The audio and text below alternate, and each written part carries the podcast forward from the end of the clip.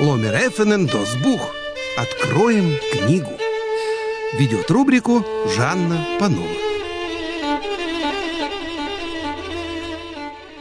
Тевье Ген. Сегодня программа посвящена этому еврейскому писателю, юбиляру 2022 года. А рассказ подготовила наш постоянный автор, заведующая сектором национальной литературы областной универсальной научной библиотеки имени Шаламалехима Алла Акименко. Когда-то он жил в Биробиджане, и поэтому мы просто обязаны вспомнить это имя и полистать его книги, открыть и поговорить о нем, проследить его биографию, чтобы это имя не было забыто, потому что это история Биробиджана, это золотой фонд, можно сказать, нашей литературы. Тевье Григорьевич Ген родился в 1912 году в местечке Шадавоб Поневежского уезда Ковенской губернии. Его отец Григорий Ген работал учителем математики и занимался переплетом святых книг.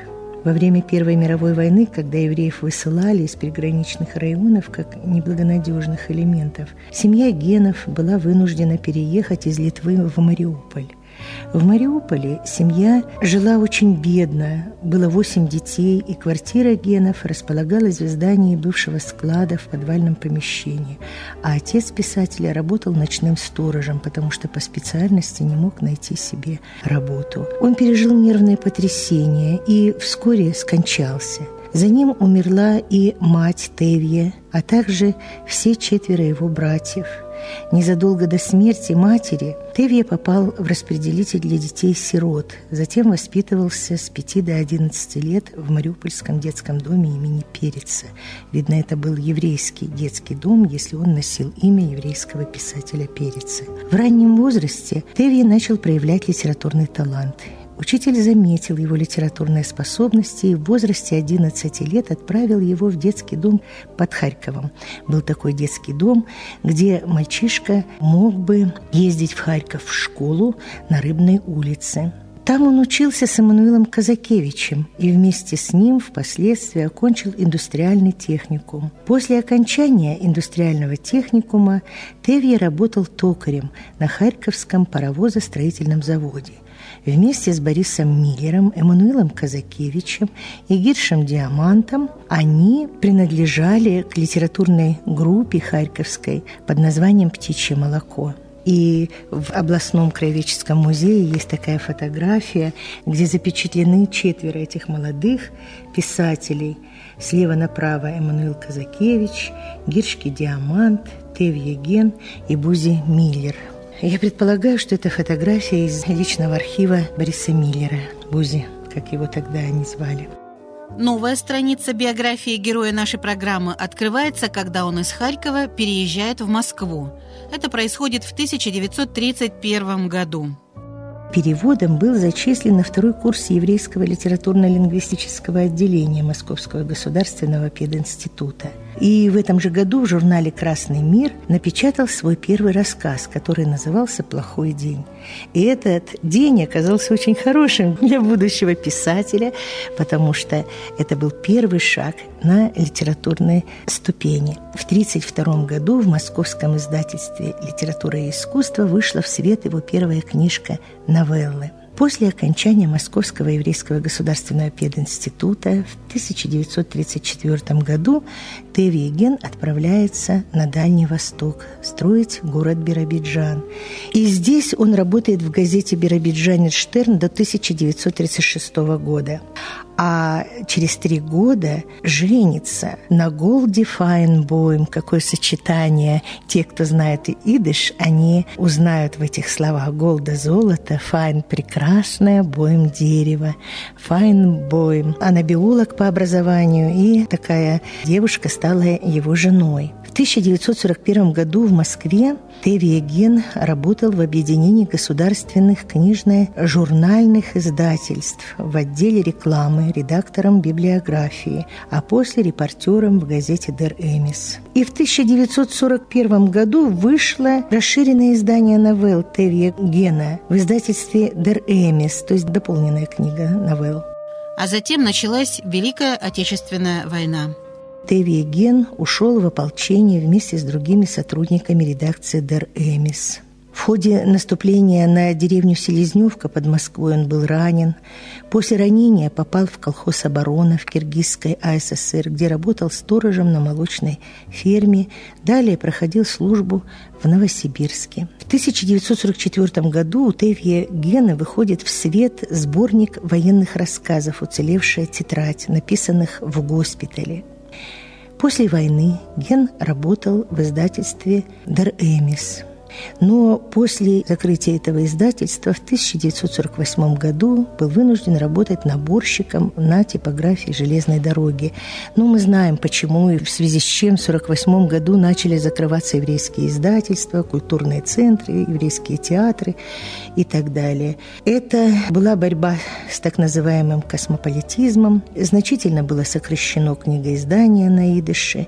В это время Тевия Григорьевич вместе со своей дочерью Лилия Ген занимается переводами своих произведений на русский язык. Лилия очень образованный человек в области языкознания. Она смогла ему помочь в переводе его книг с идыша на русский. В 1955 году выходит его первый перевод на русский язык книги «Скромные люди».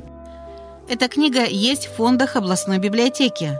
Ценный музейный экспонат – с автографом на идише, адресованным давнему другу писателя, биробиджанскому литератору Борису Миллеру, чье имя, помните, сегодня уже звучало. Вот тут очень аккуратно написано это обращение к другу юности, и в переводе на русский язык здесь содержится следующее – Дорогой Бузя, золотой писатель, дорогой друг и любимый товарищ, вспомним высказывание Давида Гавштейна о том, что никогда нельзя забывать старую дружбу, зарожденную в юные годы. Она служит до конца жизни. Время лучше все проверяет. Я вспоминаю тебя как лучшего друга. Рад, что есть на земле Бузя Миллер.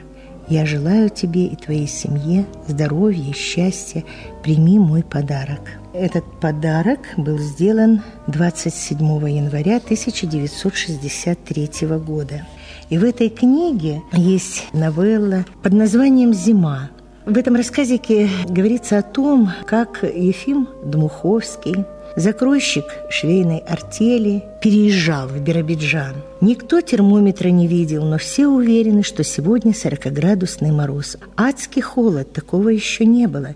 Взглянешь на сияющее в высоком небе солнце, как будто оно совсем летнее. Хоть ложись на берегу реки и загорай, но попробуй выйти на улицу, не опустив наушников и не прикрыв ладонью кончика носа.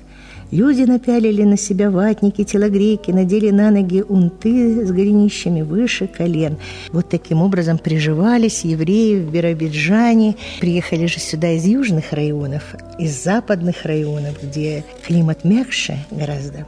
«Вы понимаете», — объяснял он, — словно извиняясь. «Я могу три дня не есть, могу не пить, но холода не переношу. Мой стол портновский придвинут к печке, и все-таки я всегда простужен. Грипп, ангина, ломит поясницу, а насморк у меня круглый год. Ни банки, ни горчишники не помогают». Вот так он начинал жить в Биробиджане, но постепенно привык, и в следующей главе уже говорится, прошло несколько лет. «Мой муженек стал смельчаком», – иронически восклицает жена Ефима, узнав, что он вечером собирается в лес за дровами. «Ты что, сводку погоды не слышал? Обещали ужасный мороз». «Дай мне похлебать горяченького», – посмеиваясь, отвечает Ефим, «и тогда мне никакая сводка ни почем». Жена глядит на него, словно видит впервые. Вот уж про него и впрямь не скажешь, каким ты был, таким остался. То есть Ефим изменился. И Ефим отправляется в лес за дровами, домой возвращается поздно. И вот едва Ефим открыл дверь, жена потащила его к теплой печи. В комнате светло, на плите поет чайник. «Напрасно ты думаешь, что я продрог», — говорит Ефим, присаживаясь к столу. «Проголодался я, вот это да». А Лизы все еще нет, и Рувима нет, озабоченно сообщает жена. В самом деле, где они, встревожился Ефим? Ведь Лиза сегодня работала в первую смену. Если у нее даже занятия кружка после работы или собрания, она должна была уже давно вернуться домой. При этих словах в комнату врывается Рувим, весь раскрасневшийся, с коньками в руках. «Мама, кушать!» – кричит он прямо с порога. Вот он, шалопай, поднимается ему навстречу отец и, сняв с его рук варежки, начинает растирать окоченевшие пальцы сына. Покончив с этим, он снова садится за стол, закуривает цигарку. Его уже клонит ко сну, но как можно лечь спать, не зная, где Лиза? Где она? Может быть, в такой жгучий мороз? Его мысли вслух произносит жена, и у обоих становится тревожно на душе. Ефим все чаще посматривает на часы, бормочет. Уже без пяти час, уже ровно час, уже пять минут второго. Он подходит к окну, соскабливает пальцем снежный причудливый цветок. Но как не вглядывается в образовавшийся глазок, ничего ему не видно. И тогда Ефим чуть приоткрывает дверь на улицу. В щель врывается пронизывающий холод. Лунная дорожка стелится от крыльца до белой калитки ограды кто это там? И он раскрыл дверь немного больше. Сомнений не было. У калитки стояла дочь в своей белой дошке и меховой шапочке, едва прикрывавшей уши. Лиза была не одна, а с парнем в кубанке. С таинственным видом Ефим поманил жену рукой. Она высунула голову в дверь и закричала на всю улицу. «Лиза, на таком морозе, ведь будут еще и теплые дни!»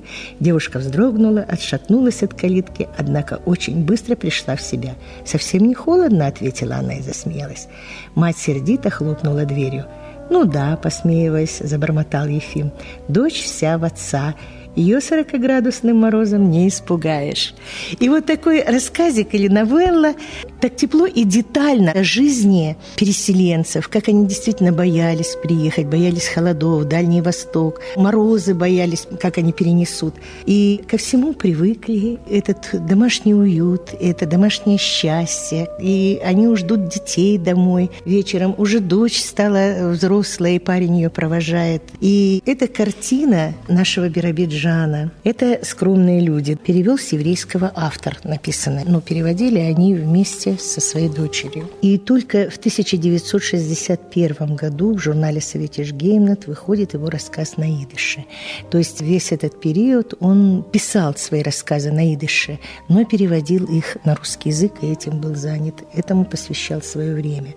А уже в 1961 году, когда стал выходить журнал «Советиш Геймленд», Ген опубликовал свой рассказ на идыше по приглашению Арона Вергелеса. Он стал членом редколлегии единственного тогда в СССР еврейского журнала «Советиш Геймланд». Арон Вергелес же тоже жил в Биробиджане когда-то, и вот именно в эти 30-е годы. И когда Тевье Ген был членом редакционной коллегии, он почти ежегодно публиковал свои романы, повести, и рассказы и очерки на страницах журнала «Советиш Геймланд». После закрытия журналов «Советиш Геймнет» и «Идышегаз», ну, многие помнят, что журнал был закрыт, и в 90-е годы выходил ему на смену «Идышегаз». Вергелес продолжал быть редактором этого журнала. Он уже выходил и на русском языке, и на еврейском. И Тев Еген репатриировался в Израиль, когда видел, что «Советиш Геймнет» закрывается. В 1998 году он скончался в городе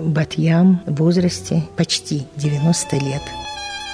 Но это еще не окончание рассказа о жизни и творчестве Тевья Гена. Через неделю вместе с Аллой Акименко откроем и другие книги еврейского писателя Ломер Эфеном «Досбух».